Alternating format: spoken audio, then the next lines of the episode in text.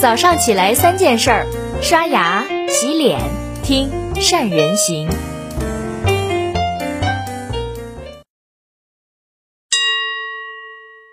大家好，我是宋子。三月二十九日呢，格力电器的董事长董明珠接受了央视的直播采访。董姐透露了今年一季度呢损失达两百亿，这个又是什么概念呢？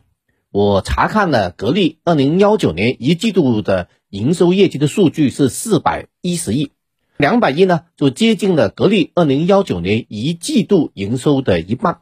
而且呢，考虑到疫情的后续的影响，格力呢今年的总年的营收大概至少下滑百分之十左右。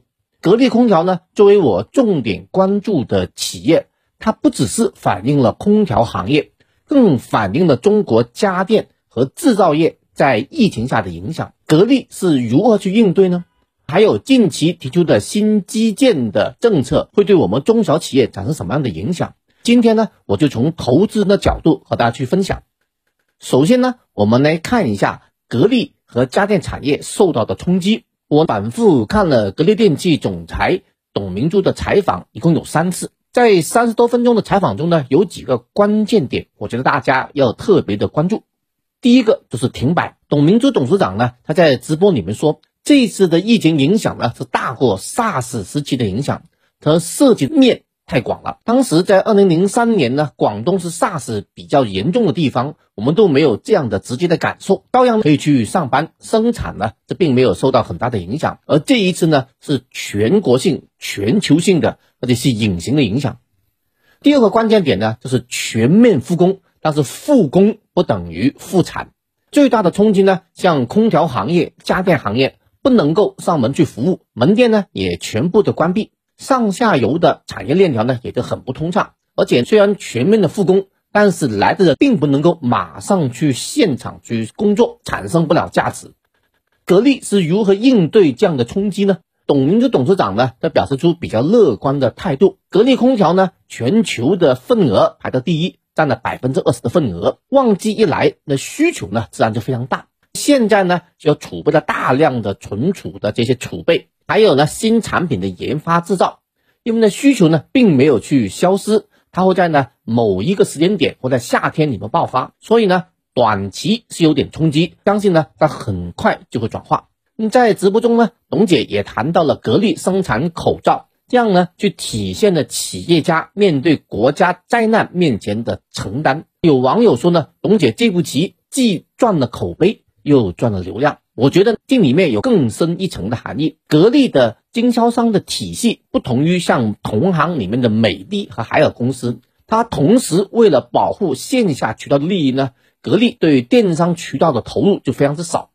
无形中呢，就给了像奥克斯空调啊等其他品牌呢一个网道超车的机会。格力呢在电商渠道的份额呢仅有百分之十四，远低于它在线下渠道里面超过百分之三十的市占率。奥克斯空调呢都通过电商渠道已经威胁到格力的老大的地位。为了扭转这个不利的局面，在二零幺九年的十一月。格力呢投资了一个亿，成立了格力电子商务有限公司。董姐呢也亲自坐镇微店啊，还出席了世界微商大会等形式，主打了电商渠道。这次呢，电商去卖口罩，就是格力去面对危机当前的担当，也是呢对电商渠道的一个补强。未来的国家层面有哪些的政策会刺激经济呢？我们去如何去把握呢？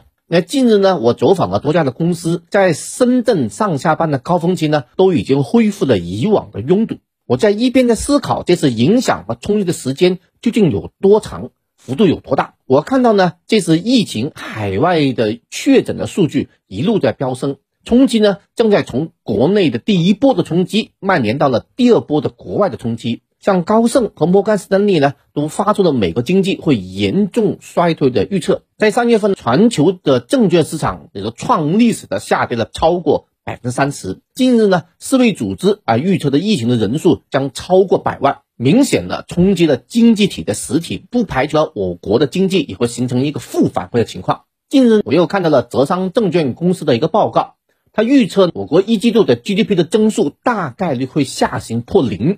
很可能是负十到负五这个区间，这是我近期看到最悲观的这样的一个预测。在这种内外压力之下，我们中小企业应该是如何去应对呢？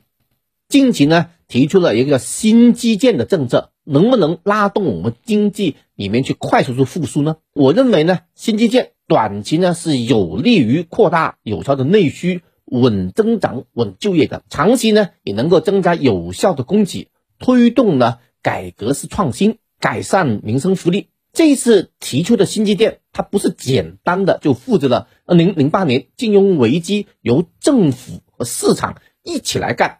而是由呢市场和企业一起来干，并且呢是支撑了未来二十年经济发展的，像五 G、人工智能、数据中心、互联网等支持新经济里面的新的基础的建设。例如呢，在传统制造业和服务业的融合的发展，大型的这些设备的远端的服务，给企业呢提供生命周期所需要的各种的生产性的服务平台。聚合中小企业闲置的全新生产性的服务平台等等，还有呢，应对经济危机最关键呢是要创造有效的需求。就中国目前经济发展的阶段，最主要呢就是拉动消费。在上个世纪的三十年代里面呢，经济大萧条，德国呢就主要依靠了汽车和住房带来的巨大的投资和消费的需求，率先呢走出了大萧条。在汽车方面。我觉得很有可能全面取消摇号购车等的限制措施，并且呢会降低汽车的购置费，同时呢为了应对堵车等这种情况呢，会对现有的道路进行智能化的改造投资，释放汽车消费的需求。那在住房方面呢，可以借鉴的一个先租后售的模式，让一些收入比较低的居民呢，也可以通过租满一定的年限，然后呢补差价去买房。这样呢，既可以避免对现有的房地产市场的冲击，还可以呢带动了大型的耐用品消费的这样的增长。汽车住房呢是主要作为新基建之外刺激消费、拉动经济的支柱产业。对我们企业呢，要提前做好各方面的准备和布局。如果自己的企业刚刚好是处于新基建、汽车、住房的这样的产业里面，可以提早做好研发和资源上的布局。一旦政策下来，就可以抢先一步。如果你的企业恰恰不在这些产业里面，又能不能又分一杯羹呢？我觉得是可以通过资本市场的布局。在二零零八年呢，国家推出了四万亿的刺激经济政策，以机械、水泥为龙头的机械产业出现了大幅度的增长。比如说，像水泥行业的龙头海螺水泥，在二零零九年、二零幺零年净利润增长了百分之三十六和七十四，股价回到了二零零七年牛市里面的最高点。另外呢，机械行业里面的龙头三一重工，在二零零九年和二零幺零年净利润增长达到了百分之一百一十四和百分之一百一十二，股价呢还超越了二零零七年牛市的最高点的一倍，两年时间涨了十几倍，还带来了三一重工的董事长梁稳根还成为了当年的中国首富。作为非这一些行业里面的企业家，就可以通过资本市场的投资和布局，把握新基建。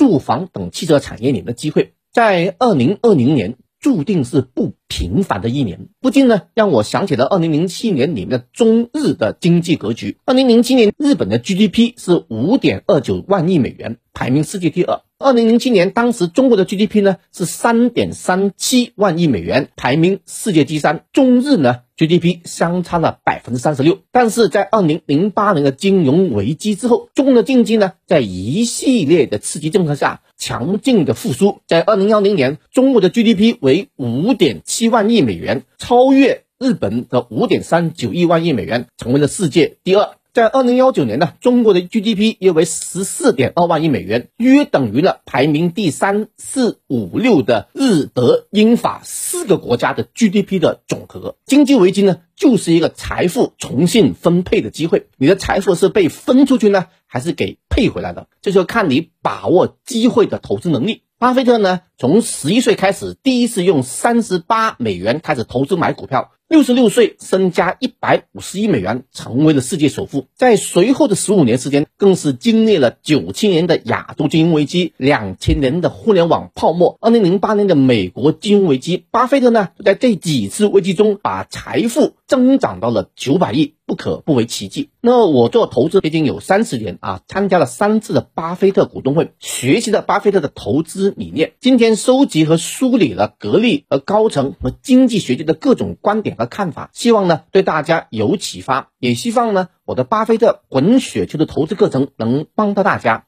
详细的课程介绍呢，在今天三人行的公众号的第二条。在二零二零年的经济危机之后，中国呢很有可能持续走出一个独立发展的势头。让我们一起通过投资助力中国成为世界第一强国，并通过投资分享中国成为世界第一大强国的成果。好，谢谢大家。